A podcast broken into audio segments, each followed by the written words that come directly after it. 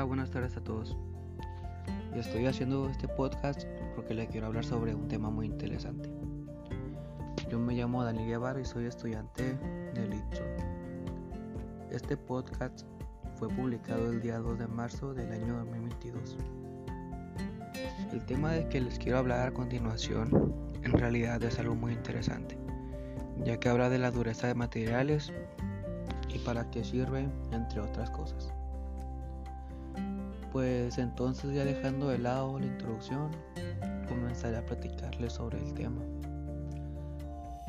Mm, pues la dureza viene siendo resumidamente la resistencia que opone un material al tratar de ser rayado o penetrado por otro. Pues es decir, qué tan duro es. Mm, la dureza está relacionada con las propiedades elásticas y plásticas de un material. Eh, y ustedes no se preguntarán cómo se determina la dureza de un material. Pues para determinar su dureza se tiene que hacer un ensayo de dureza, el cual consiste en presionar un objeto llamado penetrador con unas medidas y unas cargas concretas sobre la superficie del material a evaluar. La dureza se determina al medir la impresión dejada por el penetrador, eh, pues eso viene siendo el hueco que dejó ¿no? por el golpe. Eh, a, continuación, pues les diré unos datos interesantes sobre esto.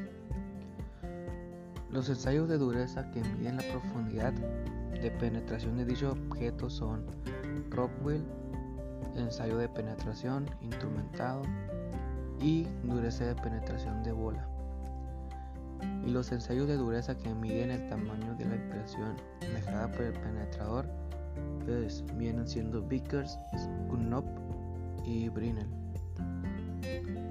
Como ustedes, cuando ustedes seleccionen un método de ensayo de dureza, es importante que consideren lo siguiente que les diré.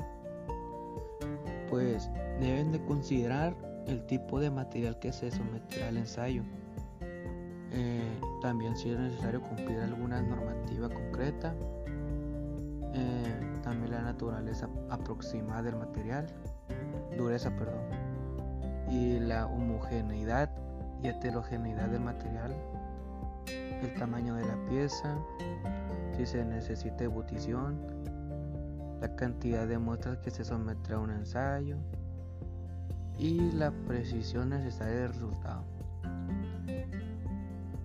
Todo esto es muy importante para un procedimiento correcto, ya que si no tomas en cuenta todo eso, pues el, procedimiento no saldrá como debe ser y no será la misma.